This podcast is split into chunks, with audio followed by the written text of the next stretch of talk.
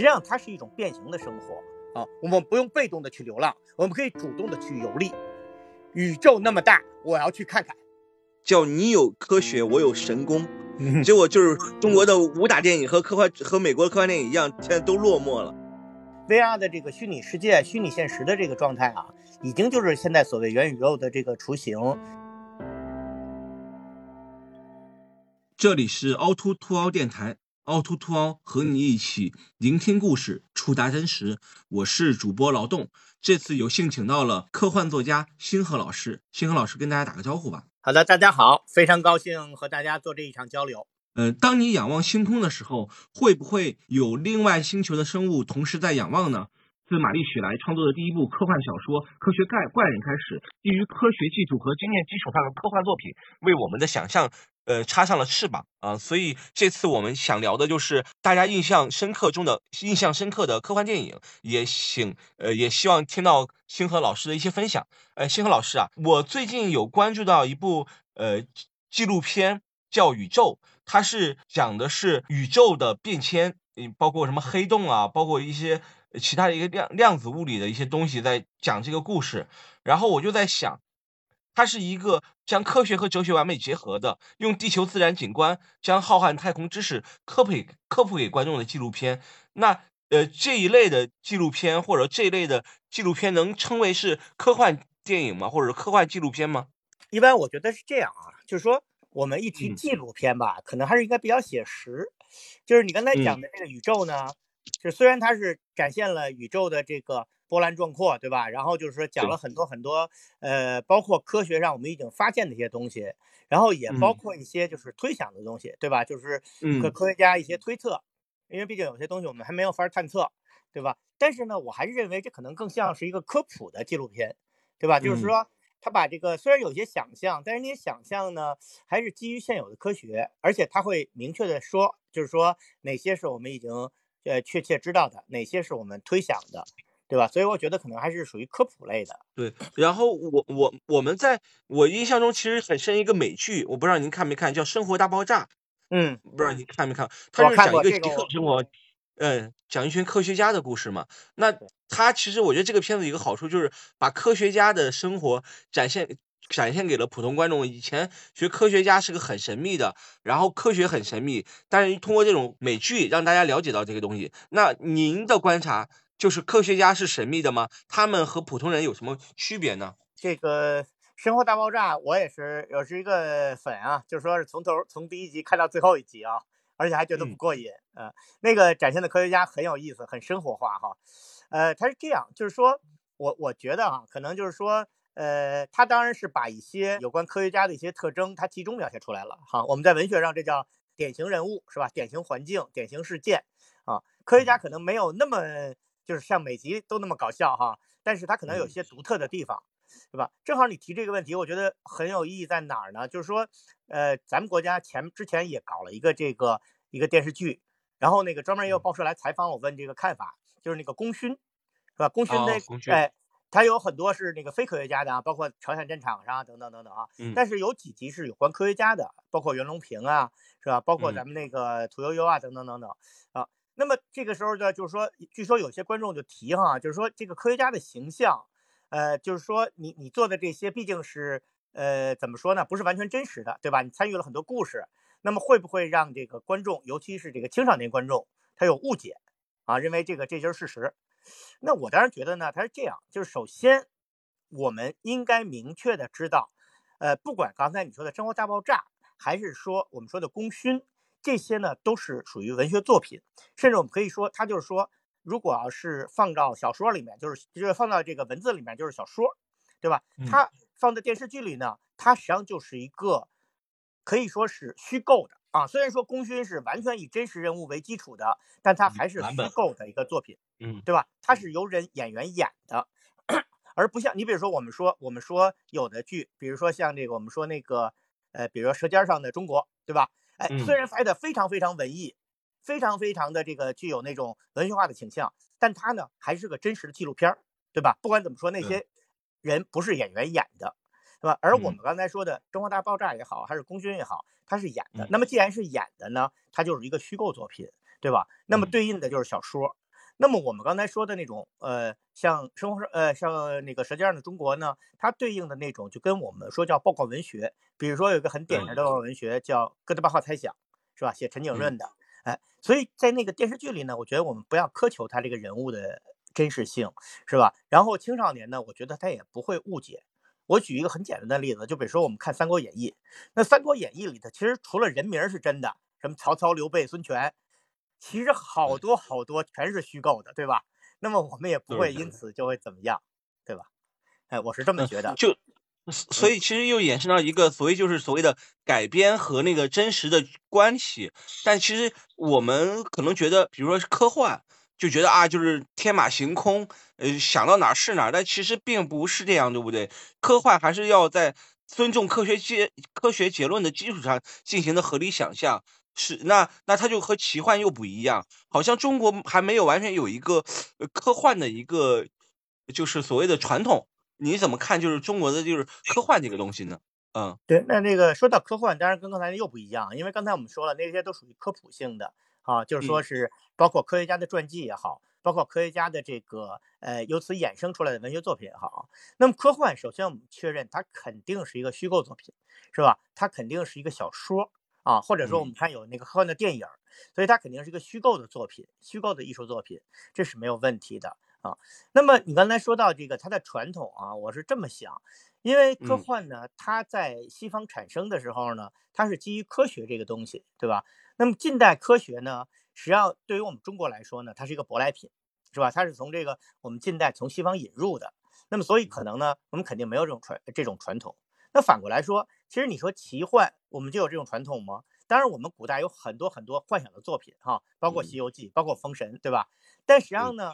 我们所谓的奇幻作品呢，它有一个比较固定的这么一个范围，就是以西方的那个文化他们衍生出来的，对吧？但是，奇幻我不是很懂啊，但是我大体知道，就是说它是非科学的一种想象啊。但是我们在这儿说，没有谁高谁低的问题啊，不是说我科学的想象一定高，是吧？但只不过那个奇幻文化，我觉得我们。也都缺乏，我们都不太了解啊。那西方可能他从小就了解，所以他可以衍生出一种奇幻的这种文学作品。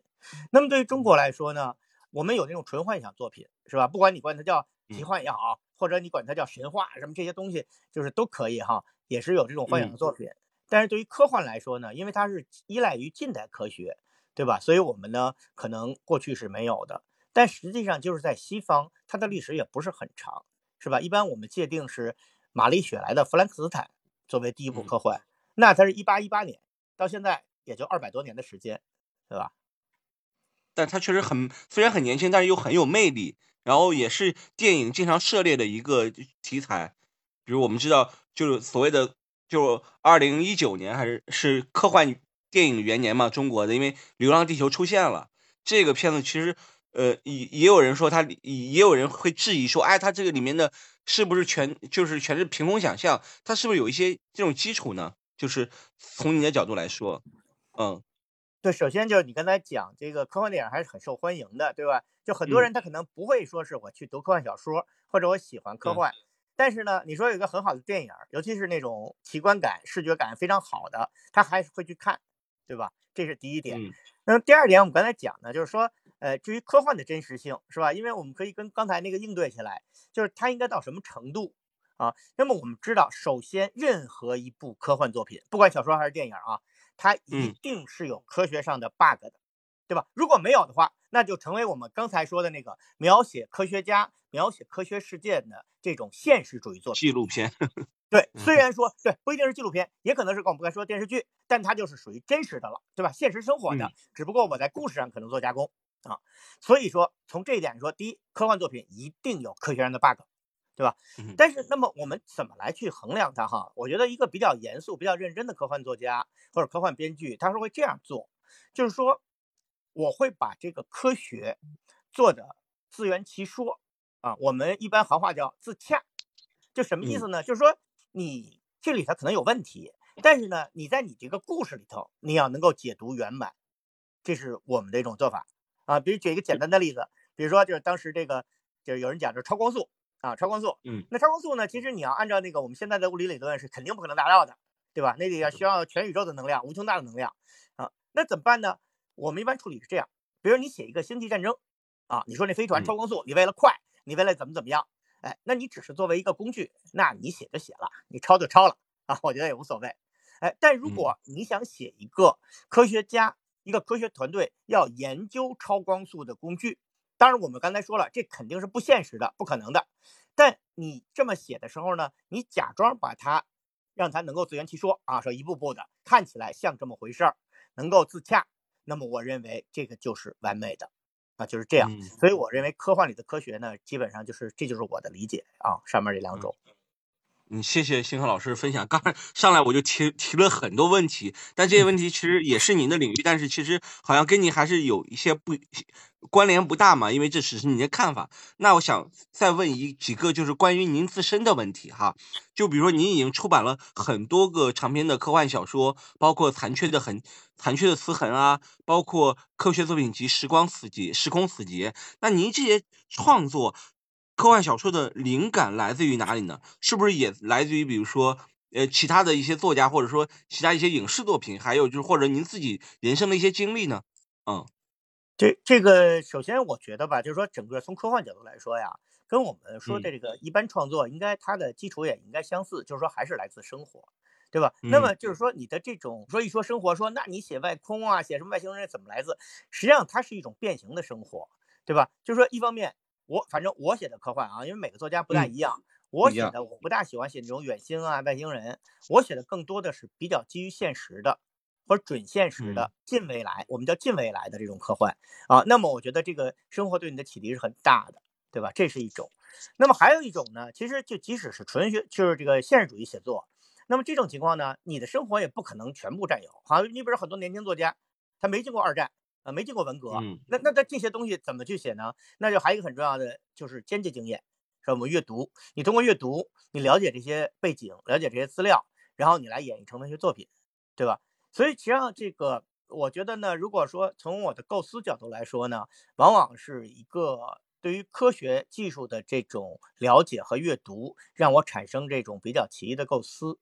然后呢，嗯具体的故事和细节呢，我觉得也是来自生活。啊，我也举一个例子，就比如说，有的时候我很愿意去采访科学家，我写过一些那个有关科学家的纪实文学。我我刚刚刚今嗯年还出版一本这个啊，去年出版了一本那个院士的一个传记啊，《郭光灿传》。那么我特别希望去采访，什么意思呢？哈，就是比如说我坐在这科学家的实验室里待一天，哪怕他一句话不跟我说，一个字儿都不给我解释，但是我描述的他的工作也比我在家里空想瞎想要强，对不对？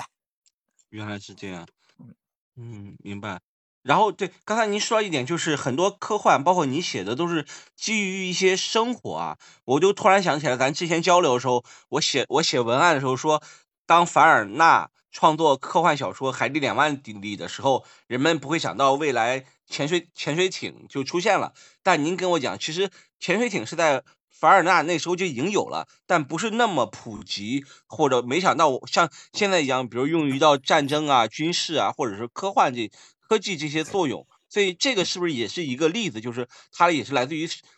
它的科幻小说也来自于生活，但是就进行了一个延伸呢？嗯对其其实这个呢是一个特别著名的讹传啊，这不赖你，所有的人都好多人都这么认为，就是好多人一说就是科幻具有很强的预见性，比如说凡尔纳预见了潜艇，那么其实这个是很简单道理，你去查一查《海底两万里》是什么时候发表的，什么时候出版的，嗯那么这个嗯潜艇是什么造的啊，就能知道这是一个讹传啊。那甚至还有人认为凡尔纳预言了这个这个这个热气球啊，因为他写的那个非洲上的呃非洲的那不是叫做那个那个那个气球上的五星期啊，说是这个在非洲上的用热气球。那其实，在你之前很早也就有了，对吧？那么为什么大家会对科幻作家对科幻作品有这样一个认识呢？那我觉得是这样，就是说嗯我原来也是做过一些调查和研究。我发现有一个很有意思的特点，这个很少有人说这个事儿哈，就是说嗯往往科幻作家吧，他当然就刚才讲了，阅读，他比较喜欢阅读，尤其比较关注前沿的这些科技发展，对吧？那么这个时候呢，往往一个科学家他做的研究，他的这个开始还不是结论或者是推测啊，我们刚才讲的那种推测的一些东西，那么他可能发表了，或者是公诸于世，大众没有关心。但是因为科幻作家比较追逐这种前沿的东西，哎，所以他觉得这个构思很好啊，这个我可以因此演变出一个很好的故事啊。好，所以对，接着一个科幻作家就给他写个作品，而这种作品呢，它带有文学性，带有故事性，让人阅读性特别强。好，大家就一下就说：“哎呦，这个科幻作家写的真好，觉得特别好。”然后呢，这科学家不是啊人，接着老老实实研究，对吧？人家从一开始的那个推论研究研究研究，哎，终于有一天研究出来了。那研究出来以后，大众是怎么想的呢？说你看这个发明，这个研究结论，哎，对，科幻作家早就预言了，然后怎么怎么说啊？实际上，这个就是一个呃，怎么说呢？一个因为小圈子和这个大众的原因。实际上，我的了解啊，就是通过我对科学家的了解，科学家的想象往往往比这个科幻作家要强得多。啊，他们的想象力非常丰富。我们不要以为科学家好像就是这个很很这个呃，就会在书斋里啊，怎么这个这个就是呃，怎么说？像我们传统那种理解，不是他其实真正的科学家想象力非常强。只不过第一，他往往有时候嗯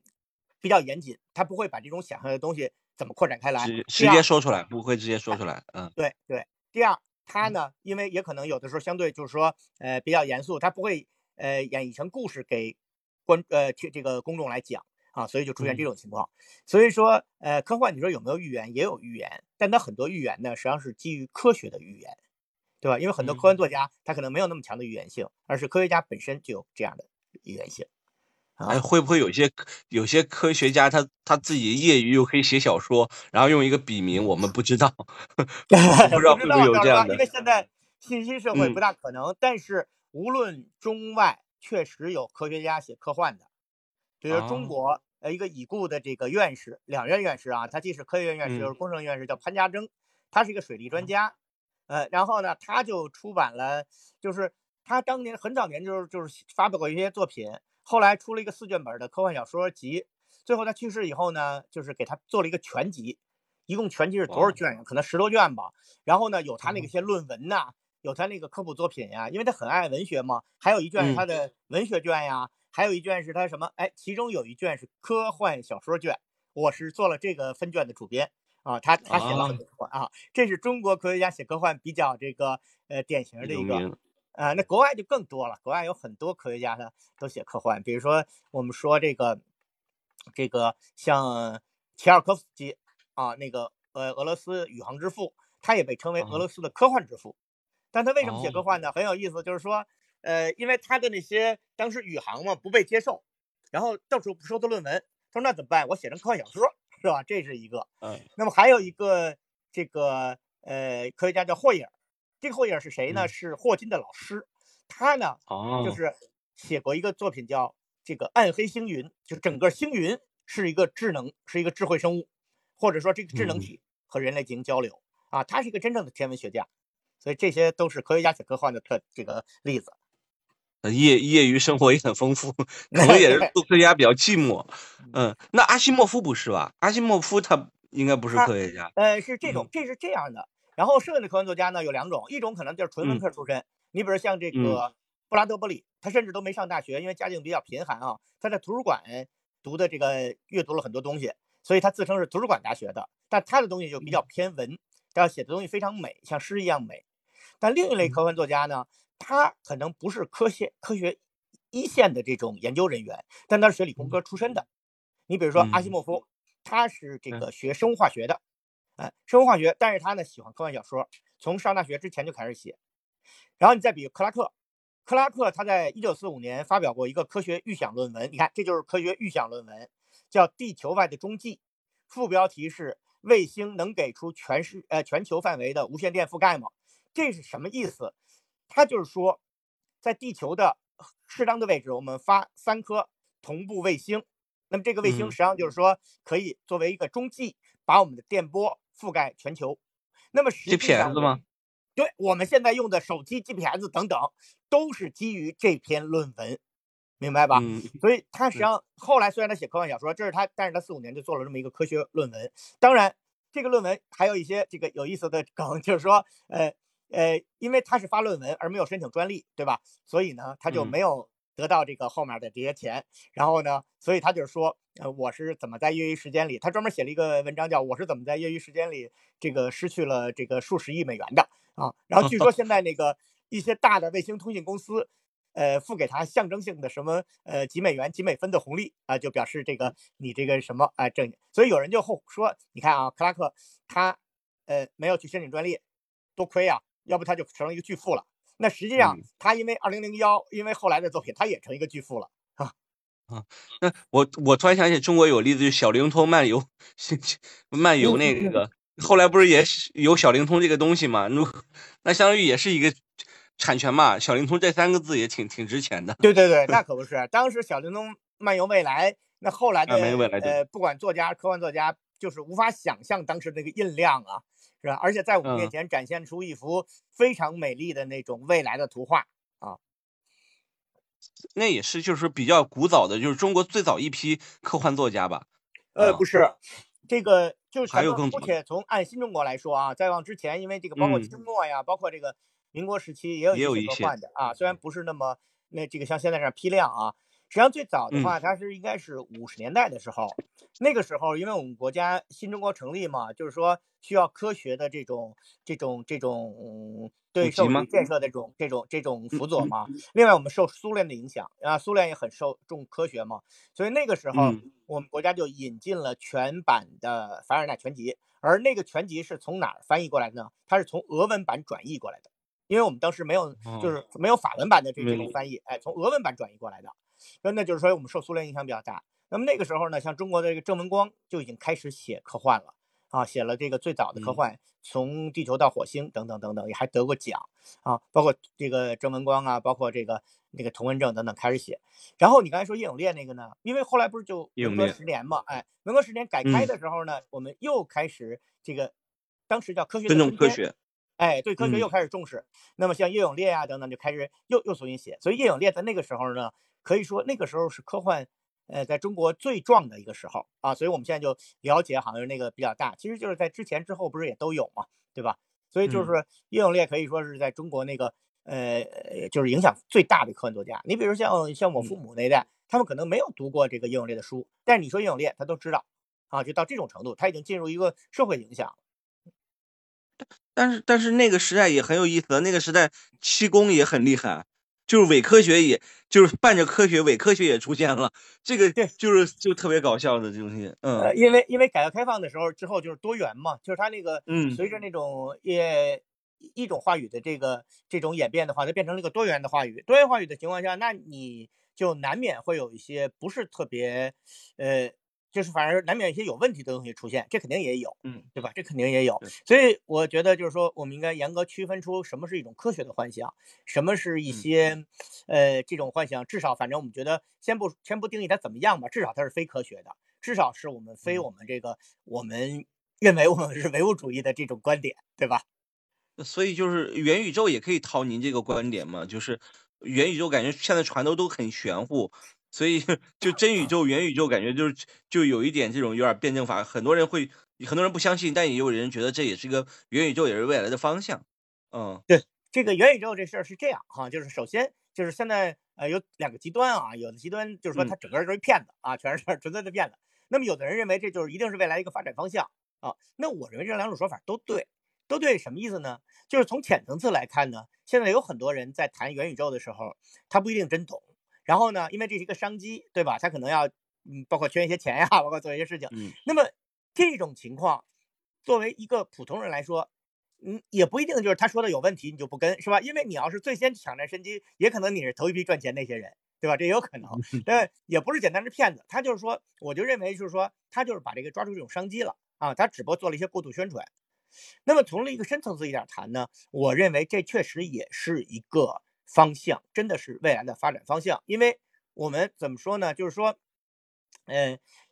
你现实生活、现实世界是我们的一种生活。那么，因为这种虚拟世界，实际上现在已经开始逐渐的在进入我们的生活。那整个元宇宙实际上就是把这种虚拟生活给系统化、给体制化啊，要给条理化，甚至可以说是，呃，要不能说取代我们的生活，至少可以并列吧。从目前来说啊，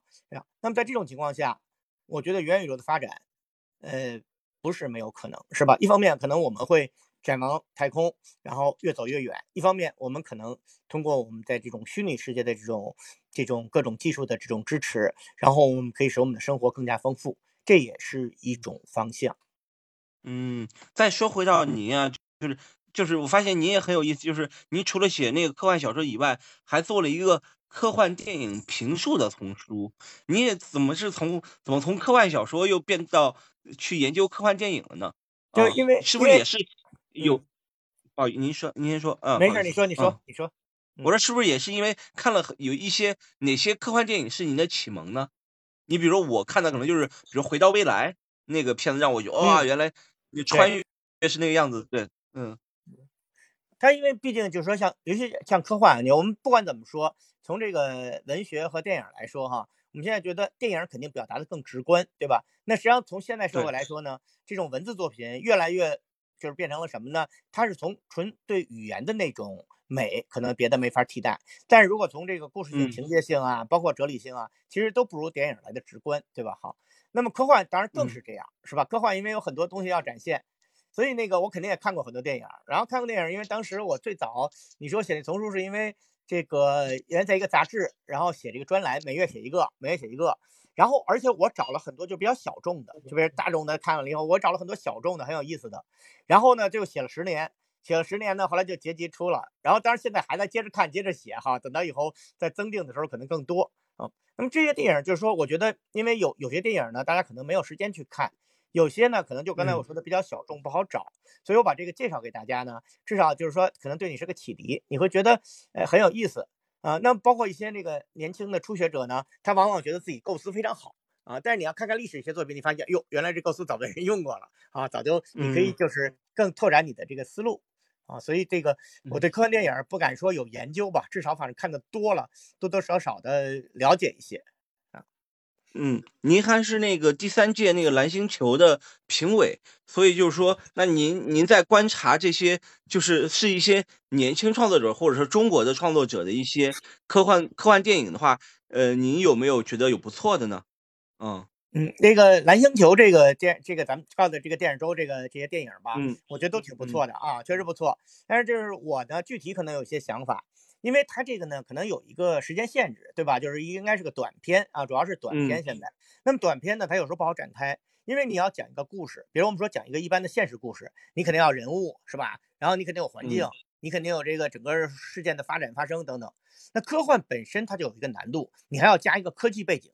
你还要加一个怎么幻想的背景，对吧？所以呢，确实很多电影呢，它就不好展现啊。有些，所以有些电影我看它本身想法挺好的，但一展现出来呢。它就这么短短的时间，它不好做啊，所以一般我呢，在这个看电影的时候呢，我可能就更重视这种故事的完整性，就说你有没有本事，在一个很短的篇幅，然后呢，做出一个相对完整的故事啊。你比如小说也是，说给你一个长篇，你怎么写都行，那就给你一个短篇，那么几千字，那么你能不能把一个故事描述清楚，啊？所以在那个，我记得就这届评委给我印象最深的两个片子嘛，我就比较喜欢的，就是一个是这个动画版的那个叫《冲破黑暗》。冲破黑暗，他那个哎，不不管画面呀什么等等的那些就不说了，哎，至少这故事非常完整，啊，展现出一个怎么去就是说寻找光明的这么一个故事。啊，虽然是很短很简单，但是呢故事非常完整。啊，所以后来我发现很多评委都挺喜欢这个的。啊，但是后来据说也是什么呢？就是说这个蓝翔行的这个有关的这个朋友跟我讲，他说那个动画电影吧，你有时候对那个真人电影是个冲击，啊，说你看我辛苦真人拍的哈，你动画做的容易啊。哎，所以他们说真人的也得倾斜啊，但是后来我我比较喜欢真人的那个叫绿色食品，哎，那个挺有意思的。这三个宇航员带回了一个与与这个外星人的这个一个一个标本，那么这个时候他没有食物了，哎，那么他针对这件事做了一些讨论，究竟应该怎么办，涉及到一个伦理问题啊，我觉得这个也挺不错的。所以我觉得他们这些想法、这些构思，哎，都挺不错。但是呢。我的一个观点就是说，一个很好的构思是你靠你灵感出来的，但是你能不能把它演绎成一个完整的故事，这就靠本事了。呃，所以你看现在，包括《流浪地球》这个出来以后，大家都说哇，中国的科幻春天来了。结果，结果，但是并不是所有的科幻的电影都，中国的科幻电影都被观众认可，也有评分比较差的。而且而且现在《流浪地球二》还在拍摄嘛，所以刚才您说的，就它制作一部科幻电影需要很长的时间，它不是说像像一个呃就是剧情就比较普通的那种伦理剧一样比较容易，但要制作一个科幻电影需要大大几年的时间，所以这个东西周期长，所以它成本很高，所以是不是也是限制中国的科幻电影的发展的一个原因？呃，这些都有关系，但我还是认为就是说，呃，故事的问题。你看哈，就首先你刚才说了，它这个科幻要大制作，它肯定成本要相对比较高，嗯，对吧？还有各个方面的原因。对的。但实际上我们可以看一下，美国科幻电影其实也是这样。其实美国科幻电影真正的高峰是在九十年代，上个世纪九十年代，那时候的科幻电影特别的好啊。你我现现在我们想想，现在的技术肯定比当时强得多，对吧？包括现在投资也比当时大得多。当然，现在也美国也有一些好的科幻电影，但是你看现在科幻电影的整体感觉，美国那些电影哈，好莱坞那些科幻电影，我觉得整体不如九十年代？为什么呢？我觉得他们就讲不好一个故事，不好好讲故事了啊，或者说有一些问题。然后中国这也是，就是说，我觉得最重要的不在于你给多少投资，你给多少投资，然后或者说你用了什么样的演员，或者说你启动了一个什么样的很好的科幻构思来做这件事。但是如果你不能够完整的讲一个观众喜闻乐见的这样一个故事，那么可能还是不行，对吧？你说我这里注入各种哲理，或者我反映科技的怎么发展，但如果你的故事不被接受，那我觉得就有问题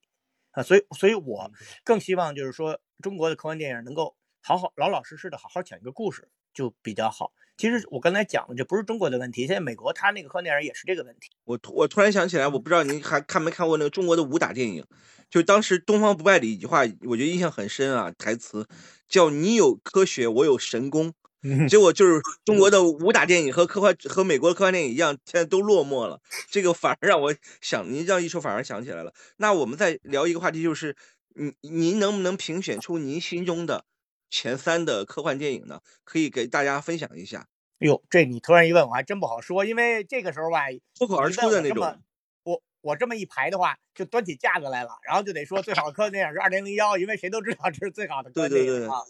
但是呃，很多事情不好不好不好说。其实呃，你要说光说三个就很难说，我要一说可能就有好多，都还可以，也没法排除前几个。比如说，首先你刚才说那个《回到未来》，我其实挺喜欢的，我当时就非常喜欢。你要他就是说用了一个小的这么一个时间机器的事儿吧，然后呢，你看其实他那也是准现实的作品。对吧？他回到过去，然后把五十年代和八十年代美国进行对比，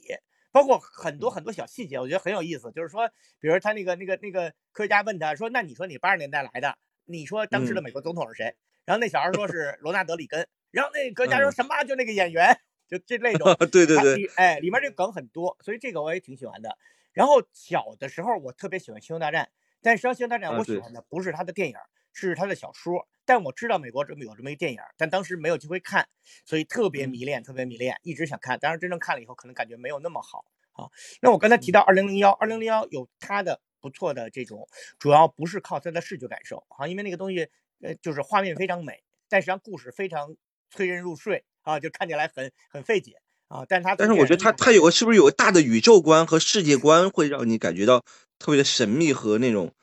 对啊，就对，当然就所以。我就我往往就是说推荐，就是说如果要是喜欢科幻的朋友，你又比较喜欢电影，你可以去看。但如果你对电影不是很感冒，然后你喜欢科幻，我倒建议他去看他的这个文字作品。但是文字作品不是他的原作，是先有了电影，根据剧本再改的小说。但那个小说，克拉克的小说呢，就完美的用科学来解释了整个电影里的一切。啊，如果你要是更理工科一点，更这个喜欢对科技的这种这个逻辑完备性比较比较喜欢的话，去看小说，你就能够把这个东西解读出来了。所以这个也是不错啊。但是我想到那个就是，我想二零二零太太空漫游里面，它那个黑色那个碑啊，就那个嗯那个穿就穿越的那个碑，特别像。我现在想啊，特别有一天我看，突然特别像那个联合国那大楼，我不知道那个是不是就是黑黑的一长的，有点像。对，嗯。因为联合国大楼那个那个纽约那个总部那大楼是当时那个比较风行的一个建筑模式，叫板式结构嘛，就是个板式。然后那个那个黑石头，因为是一四九的平方嘛，就是它的那个呃这长宽高，就是或者说最窄的那个是一，第二个是四，就是二的平方，呃那个第三个是九，是三的平方，就一二三的平方构成这么一个，所以这种模式当时作为建筑来说，它是一个。典型那个板式结构，所以说你说的这个很很很有道理，是这个意思。特别有联想，特别有联想。啊，我觉得星河老师，我们可以先休息一下，因为我觉得跟您聊了三十分钟，是我和其他嘉宾聊一个小时的那个量。因为你的语速特别快，而且您的联想啊，包括您那反应特别特别好，我觉得然后我们也可以邀请一下那个王鹏，我不知道王鹏老师在不在，就是台下的王鹏老师，呃，我也可以邀请他上麦，因为他之前我们做这个活动的时候，他就主动的说想跟大家聊，因为他是做 VR 的，没问题，啊没问题。，VR 科技这个东西也也是一个方向，所以我想听听王鹏老师他有没有一些想想分享的东西呢？没问题。老师您可以开一下麦啊。其实我我也是一个科幻爱好者，我自己也呃尝试写一点东西。其实今天特别想请教一些问题，包括呃探讨一些问题，这样跟那个秦河老师是这样，就是呃首先我我补充一补充一点，因为前两天刚好去找了那个嗯、呃《太空漫游》的那那那个小说嘛，然后呃就我推荐大家看那个，如果能找到的话，看那个谭允基呃翻译的版本，其实翻译还是挺重要的，就是呃会有一些差别。我插一句，插一句，你说的非嗯常对，因为好几个版本，谭允基的那个版本是最好的版本啊，我几嗯乎都能背下来。对 对对，这个还确实差挺多的。另外就是呃，因为刚才嗯、提到了这个，我我我也想顺着刚才说的这个话题，嗯、就顺一下，嗯，就是您觉得《流浪地球》的电影版嗯、怎么样啊？你这是为难我，这个你让我评价 当代的，然后 在世的中国作家的作品，对吧？然后而且我和卢俊也很好的关系，所以这个我我不好评价这个，好，哦，不是不是其实我我能理解，但是我其实对小说没什么意见，我感觉就是对电影有点，可能也是因为先看小说的原因吧。那那我换一个问题，就是是这样的，就是刚才说的那个话题，其实被大家都想过，但是我觉得有一个角落好像涉及的不太多，就是说，嗯嗯、怎么样能人类其实需要做这种星际移民的话，首先需要大规模进入到太空当中，呃，哪怕近地轨道，它也其实很费劲的。呃最近有个小说叫那个《挽救计划》，我觉得还挺精彩的，就是它里面就很深刻的讨论了这个问题，说我怎么能够嗯出出到这个地球，或是达到一个很高的速度，它啊、呃就是设想了一种新的一呃一种推进方式，但那个推进方式其实呃基本上是就是现实世界里面是不可能存在的，所以我觉得就未来无论是科幻也好，或者是实际的这个嗯、物理世界也好，就是怎么样能够进入到嗯、这个太空当中大规模进入，其实是一个大的课题，有可能因为这个就会嗯、真正的把人圈在这个地球里面。我我不太清楚这个，无论是从从科幻的角度，还是从这个科学的角度，呃，这个星河老师你你怎么看这个问题？那这个这这样哈，就刚才你提的那个挽救计划，它实际上是那个那个就是安迪威尔的，就是原来我们说那个火星救援那个电影的，他那个原著的那个作者写的。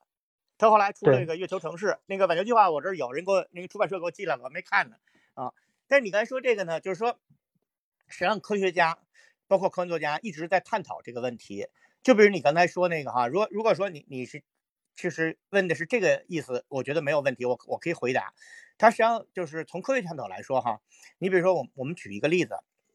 就阿西莫夫他曾经写过一个就是怎么去探索宇宙哈，就是这个写的他就讲哈，他他写的非常的细，从那个太空啊，后来讲到人类探索，探索的时候他就讲，比如说我们先用最原始的火箭，然后我们小小时候学的那个什么三级火箭啊，这是非常慢的啊，然后到也就顶多到个月球。然后之后我们可以用各种方法，比如说可以加大火箭的速度，可以怎么提烧提高燃料的燃料的呃这个这个燃料的这个效率等等等等哈。当然这个还是很慢，因为针对那个光年的效果，对吧？那么我们还有一些办法，比如说我们可以用这个光子火箭，好用靠太阳风靠这种光来这个给火箭加速，它可以无限的加速，对吧？但这还是很慢，相对于宇宙的浩瀚。那么再往后，我们还有的方法就是生物方法，比如我们可以把这个船员冷冻。对吧？到地方再解冻，如果能达到的话，也是一个办法。好，但是他就说，我们穷尽了所有可能之后，我们相对于这么浩瀚的宇宙啊，我们所谓光年的这种，就是光它走的这个速度，然后你来用我们的这个脚步来衡量，还是很小，对吧？所以他当时也就提出这个观点，就是我们刚才讲的，他提出说，我们可以让整，就是我们的地球为什么能够，为什么必须在太阳系里旋转？对吧？那么有两个原因：第一，我们没法摆脱太阳的引力；第二，我们没法去寻找其他的可以代替太阳能的能源，因为我们地球上大部分的能源是来自太阳能，对吧？那么在这种情况下，所以我们要在地球在太阳系好好待着。但如果有一天我们有能力挣脱开这个引力，同时我们可以在宇宙中采采这个其他的这些的能量那些能源，那么我们这个星球就可以离开太阳系。那么这个时候，这个世界本身是一个生态系统，我根本不用在乎它的速度快慢啊，我就慢慢去流浪，等是流浪到比邻星那块儿，到了呃比邻星那个时候呢，哎，就是一个恒星系附近，我可以在这转一转，补充点能量，然后接着我继续漂流，我可以无穷无尽的走下去，不管我速度多慢，因为我一代一代的人永远这样走。好，那么写到这儿，他自问自答了一句话，他说：“那么他们为什么要这样做呢？”然后接着他自我回答说：“那么他们为什么不这样做呢？就如果有一天我们人类能够克服我们刚才说的那两个障碍，我们就完全可以在宇宙中自由的翱翔，啊，我们不用被动的去流浪，我们可以主动的去游历。宇宙那么大，我要去看看，对吧？嗯，那么所以我觉得这可能是一个方法。明白。嗯，好，谢谢谢谢王鹏的分享，嗯，谢谢王鹏分享。但是，嗯，就是。呃，牛牛，你有没有什么想说的呢？你你那个上麦了，嗯，嗯，好像我就是科幻电影的话，以前看过的一部科幻电影，好像叫那个《回到未来》嘛。对，刚聊的，刚聊过这个《回到未来》，对。嗯，好像都是实际上最热的那个动画片嘛，《瑞克莫迪》嘛，《瑞克莫迪》的原型好像都是就是《回到未来》。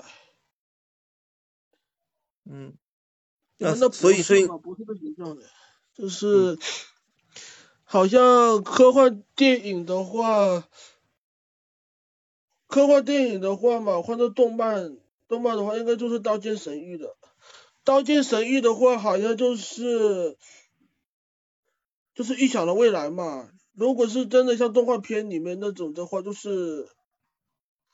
就是带着带着那个 VR 设备直接睡觉。就能在就能玩游戏，那个挺好的。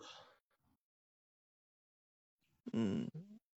我我我也确实看过这种电影，就是呃，我不知道星河老师看没看，有一位中国导演叫张大卫，他拍过一部电影短片叫《杯子蛋糕》，他就里面他讲了一个在日本的故事，就是他把有一个那个科科学喜欢科学的中学生，把他的那个那个他喜欢的一个女神给绑架了，然后给他戴了一个 VR 眼镜。就说让他进入了那个 VR 世界，他们俩在 VR 世界里结婚或者是谈恋爱之类的。其实这个 VR VR 这东西确实挺神奇的。星老师怎么看这种 VR 改变这个世界的那种感觉呢？科幻的话，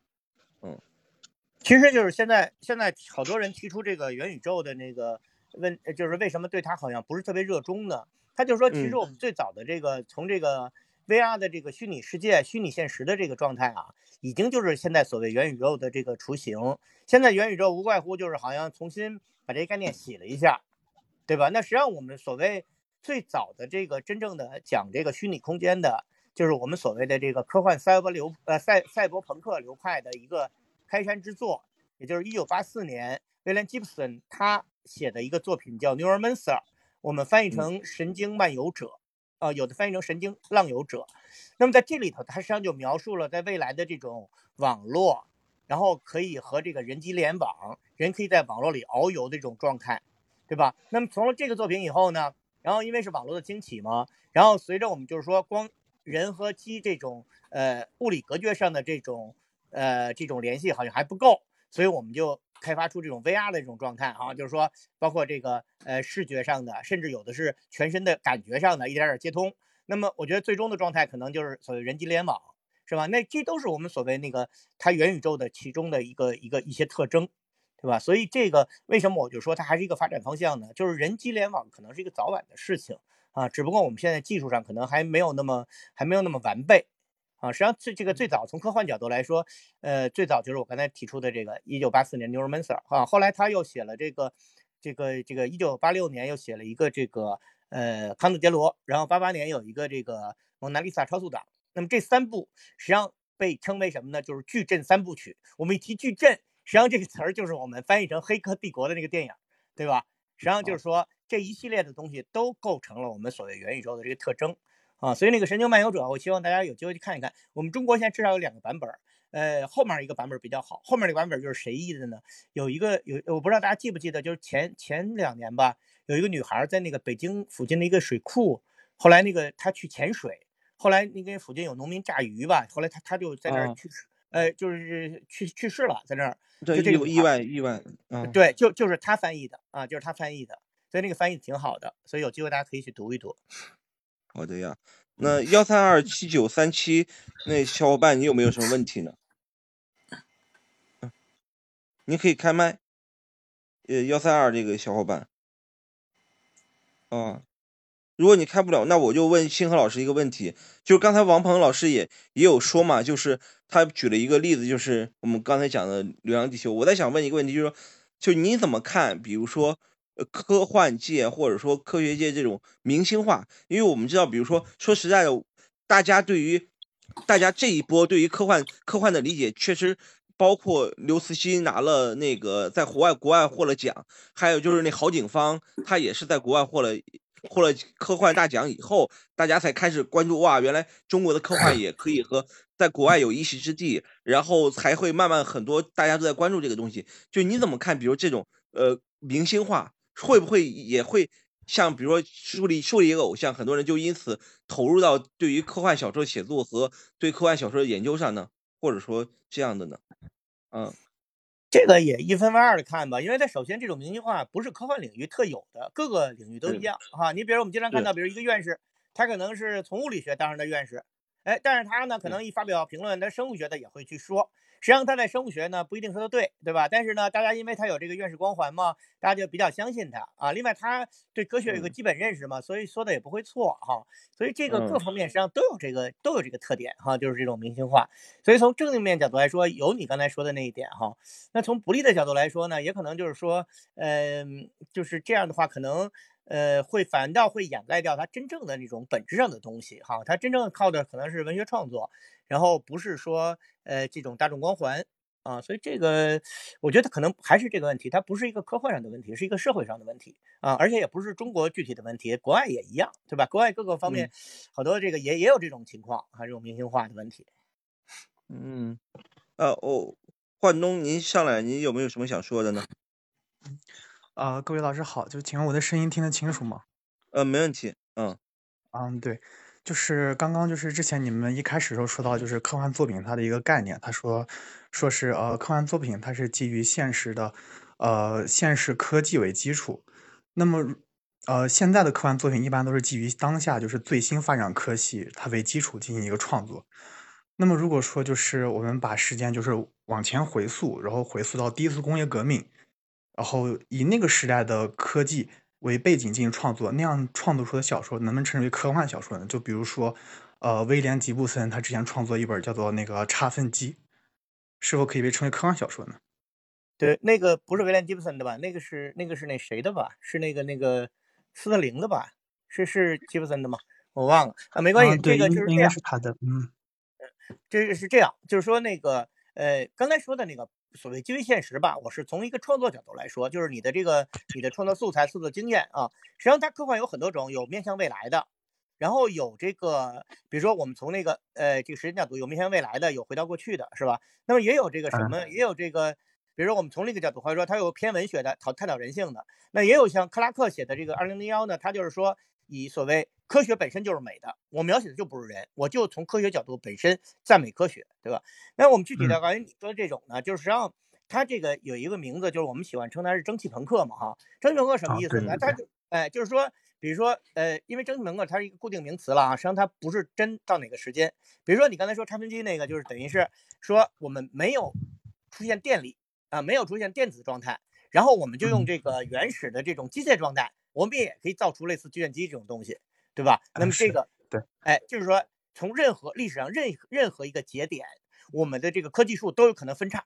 对吧？那我假设的是内叉，哎，这也是很典型的一个科幻，它也是科幻的一个一个一个重要分支啊，非常重要的分支，没有问题。哦也是属于科幻的啊。对，就是说一般我们就把它定义为所谓呃蒸汽朋克，就这样。当然，其实有时候它不一定是朋克作品，但是它就是说，就像刚才我们讲的嘛，它是在科技树的任何一个点都可以分叉，在分叉的时候，我不往你现实的这个角度来走，我是往你这个角度来走，对吧？其实跟我们现在描述未来一样，未来因为有无数种可能，那你写哪个分叉都是科幻，对吧？那如果在嗯您刚才说那个点，如果照着现实写，它就是一个历史小说，对吧？如果照着非现实写，那就是一个科幻小说。对吧？哦，对，就是它最后那个是否为科幻作品，它的基础还是依是否依照现实，不管是现在还是过去，只要依照现实的话，它对对对写出来延伸出来的就是科幻小说。对，如果你完全是一个那个依照现实的，它肯定就是一个历史小说了，对吧？啊、对对对是嗯，啊、那老师就是我还想再问一个问题，就是和这个关系就是可能不大，嗯，没关系，是我偶然，对，是我偶然就是之前就是发现的，就是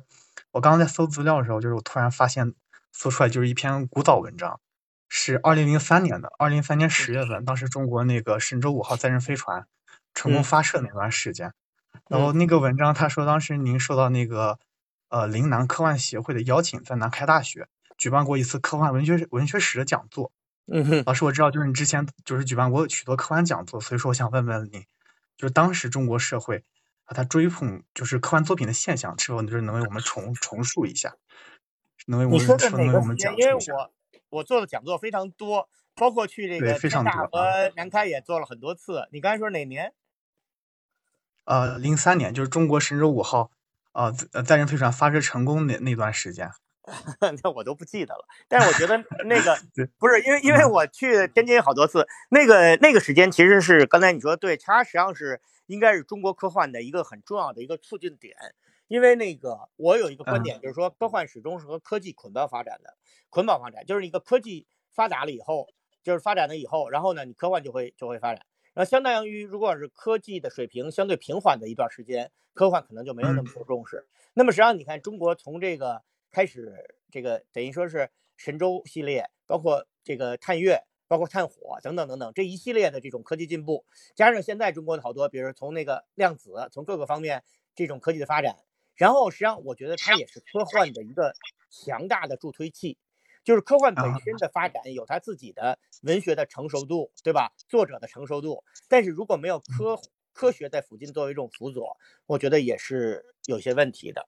是吧？啊，对，那另外，你刚才说那个你刚才说那个，实际上他是不是吉布森和布鲁呃和那个斯特林一块儿的？因为那个作品最初应该是斯特林的那个那个那个那个怎么说呢？是他的构思。然后那个这个作品实际上是他俩一块儿署名的。那个哦，一块儿篇出一块儿出品的对对对对，一块儿署名。但是但是主要好像斯特林做的贡献比较大。我我现在想不出出处啊，我不敢给你瞎说，我印象是这样啊。但是署名肯定是两个人。啊，这这这样已经足够严谨了，谢谢老师。嗯，谢谢焕东，我觉得大家做的功课都很足，然后问的问题都很专业。然后王鹏老师一直还想再再问一个问题，对吧？嗯，哎，是的，是的，非常感谢。嗯，其实有两个问题呢，我摘一个我我更感兴趣的吧，就是还是想问一下星河老师的个人态度的选择。是这样，就是我最近写一个小说嘛，然后因为我是做那个 VR 的，也可能涉及元宇宙，我是想写一个就是可能未来十五到二十年，嗯、我是觉得是就是两个时代的一个交替的这么一个节点。会发生哪些可能的这个嗯问题，就有可能会存在说，就刚刚我们提到说进入太空其实是有困难的，你包括像马斯克他们做的东西，虽然成本低，但是还不足够低，最终只能送上去。我是觉得目前的技术理论来说，可能只能送一小批人上去，那注定有大批的人会留在地地地面上。那么地球上，嗯，呃，地球上对，那这样的话可能会。真正的就有那个基础了，就是说两两个端分分化，一个是就是沉入到呃这个梦里面去，就是类似于黑客帝黑客帝国这样，然后另外一批人就星辰大海了。嗯，这个嗯这个问这个问题是因为我之前真的是做过一个梦，我觉得没有做这个梦，我还是问不了这样的问题。我之前就是梦见过在那个宇宙飞船里面，就是。到处都是钢筋铁骨，我从来没有进入到这样环境，就很奇怪。然后呃，非常惨烈的，就是因为资源问题，然后非常惨烈的一个斗争，然后最后就没剩几个人，就是真的非常恐怖的一个梦。就我就是人家说男不梦虚，女不女不梦运嘛，就是你没经历过的事情，其实你不可能梦到。啊，梦到这个事情之后，我在想，如果说未来有一个选择，我不知道星河老师会选哪一个，就不不考虑什么亲人啊各种。就单是自己的一个选择的话，你是会留在地球上，还是会，嗯、去那个飞船上面？就它其实都会面临一些困难，包括地球上它可能会遇到一些，比如说陨石啊之类的，那样也会万劫不复。嗯，你会觉得去哪里？这个这这个问题个很棒，很对很有人你这问题文精神。但嗯对，但它它不是一个科幻文学问题，它带有这种伦理性了哈。那个我我嗯先说点别的，就说我我我刚才谈到那个美国的这个科幻电影为什么有的不太好了的哈，就是我觉得它有些电影就是简单化，把这种阶级分层。你你看有好几种那个好几个好几个美国的片儿啊，有甚至包括有的凯凯奇演的一个叫什么来着我都忘了，就是有几个片儿不太好，都类类似这种废土题材。然后呢，就是说有一批人上到那个上面，北约太空站啊，比较好的状态，然后底层呢有很多人在这儿努力劳动啊，这种东西也不是不能写，但是呢，你写多了以后吧，你就会觉得它非常简单的，它把这个阶级分层做的一个非常简化处理，是吧？所以你刚才问到那个，就是 让我想到美国那个为什么不好，就是他做这种观点没有问题，但一定要有一个好的故事包装。所以我觉得你要写的话，首先我觉得你应该是一个很好的故事，用很好故事把它展现出来。如果我们简单写了一个这种呃这种对抗，或者说这种呃选择啊、或者说有时候被动的选择，你没法去的去得了那种地方，那我觉得可能这个作品它就影响力可能就不够大啊，这是一个。呃，另外一个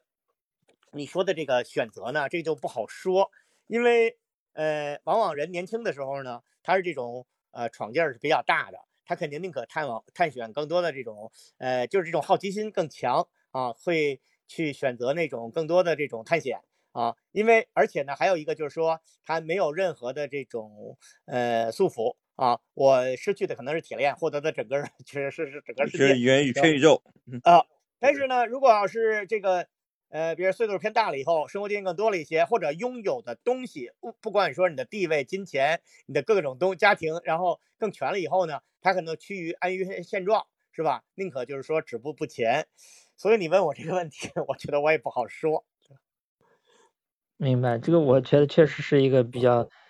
难做判断的一个问题。对，但是这个，嗯，如果要是放在小说里，让人物去选择，就很有意思。你可以描写出各种不同的人，对吧？不同的选择。对，其实我我我的计划里面是不会写到这一步的，都在上去之前，因为我主要是会集中在人怎么上去这一步就很难。但是现在卡住了，因为很多一些专业的科学性的问题，我自己百度不到答案，就不知道该怎么去解决这个问题，现在有点卡。呃这这个是这样啊，这个我的建议呢，它不一定很现实，但反正至少我觉得我是这么做的。就如果我随便写一个小品式的科学小短片，啊、也就罢了嗯啊，或者说我做一个科科学背景式的这种东西也就罢了。但如果你要真想认认真真的写一部作品拿得出手的啊，或者说值得一看的，或者说的更远一点，我们可以留到呃，可以呃这个战胜时间的哈、一个可以留之后世的一个作品。那么我建议呢，不是简单的百度，你要去读你这个要反映的科技的相关的这种学术著作啊，学术著作。这个呃，反正至少我是这么做的，就是说我要写一个嗯、比较认真的这种作品，一部作品的话，那么我会去读这个专业里比较专注的东西。当然，你可能比如数学推算，你可以把它拿掉啊，然后这个一些这个比较过于呃技术性的，你可以把它拿掉。但是对于整个的学术思想，你要去了解，而不能简单的靠我们说百度或者科普来看啊。一些科普书有时候讲的很有意思，但是它可能呃会有一些信息的失真，是吧？所以你要去学它的专业的东西。呃，这个是指我论文吗？对不是论文啊，呃，我觉得就是说，至少就是比较通俗性的那种论文，就是我刚才讲，就是可能你可以把数学推导去掉，对吧？但是你要去了解。呃，我可以这么说，反正我要是每写一部或者一篇比较严肃的、认真的这种科幻作品，我基本上能把这一行通了。我所谓通了，不是说我真的能够去教这个课或者去做科研，至少我知道它是怎么回事儿。至少你跟我说一些，呃，百度上的或者流传的一些错误的东西，我能指出来。就是我觉得应该做到这一点。如果你这个作品是像你刚才说的比较认真、比较比较你比较在意的一个作品，好吧？明白明白，非常感谢，非常感谢。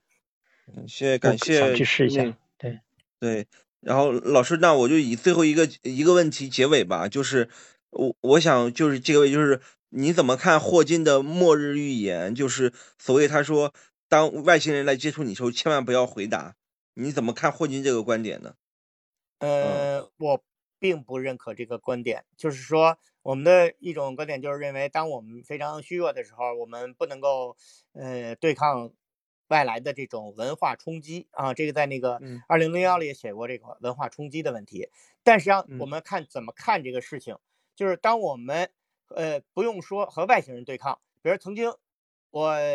上次也是在天大还是在南开讲这个做那个有一个 TED 的演讲的时候讲过，嗯就是说人工智能和人类的问题，它会不会取代人类，会怎么样？我当时讲了这以后，然后底下一个也专家嘉宾也是提出来，就是说，那你的意思，你就是说这个好像没有问题了。我是这么想的，就是假如有一天人工取智能取代了人类，那么我们人类也不过就是进化的一环而已，又有什么？如果我们从整个文明的角度来看，这也没有什么，对吧？如果你要是完全站在人类的角度来说，这可能是比较可怕的。但如果你站在文明进进化的角度来说，我觉得没有什么。那么对于外星人一样，如果你站在人类的这种角度来说，你觉得好像你的被灭种了；但如果说是站在整个文明角度来说，我觉得这也是一种发展的必然，也没有什么。我们人类也灭过不少种，然后如果有一天你被灭了，也没有什么稀奇的。如果你不去张扬你的信息，不去公布你的这种、这种、这种所在的位置的话，就一定能够躲避开这种东西吗？啊，也就跟那些灭种的动物一样，也许躲避个十年二十年，然后也许躲避个一两代，最后如果有这种可能的话呢，终究会被灭掉。当然，我刚才讲到灭掉是一种可能，那么还有很多种可能，我们可以继续存在，继续建设宇宙文明。所以对这个观点，我还是持乐观态度的，就是对宇宙中联系，我还是持乐观态度的。对，但但是我我突然想到一个观点，就是说，就就我们以前认为永恒是永恒，但实际上永恒也是有有有一个时间的，就像太阳的寿命、地球寿命一样，它还是有一个时间线的。但如果我们悲观的看，人总有就毁灭的时刻，倒不如呃现在先快乐起来，就是做一个呃在当下能够做任何事情都是好一点的。我我也喂，有这点观点，不知道和星河老师 是不是是是相通这个观点？我是说，就说那任何没有永恒这一说嘛，任何都有一个毁灭的过程，感我觉是这样们不用。，我们不用提嗯永恒，我们就提人生。我们每一个人，自打我们懂事儿以后，都知道我们的生命是有限的，我们早晚会死，对吧？那么有的人甚至离死亡很近了，但是我们就不好好活了吗？我们也照样要好好活某一天，每一天呀。我们所有嗯的这种建功立业也好，所有的这个成就自己也好，个人实现也好，然后留之后世的一些东西也好，我们所有的努力最后都会化为尘土，对不对？但是我们就不好嗯好活了吗？尽管你知道你终究要死，我们还是要好好的活每一天，对不对？明白明白，好，感谢星河老师，我们也很完美，大概用了一个小时来梳理了一下关于宇宙、关于科幻科幻作家和科幻作品的故事。那谢谢星河老师来参加到凹凸镜的一个凹凸凸凹的一个分享，感谢您，那感谢现场的观众，那我们下期再见啊，再见，哎，好的，不客气，再见，嗯，拜拜。嗯，再见。这里是凹凸凸凹电台，大家可以在网易云音乐、喜马拉雅、小宇宙、苹果 Podcast、汽水儿、蜻蜓 FM 收听。同时，欢迎加入凹凸凸凹听友群，请在公号凹凸镜 DOC 下留言“听友”，欢迎大家在听友群里一起讨论播客内外的故事。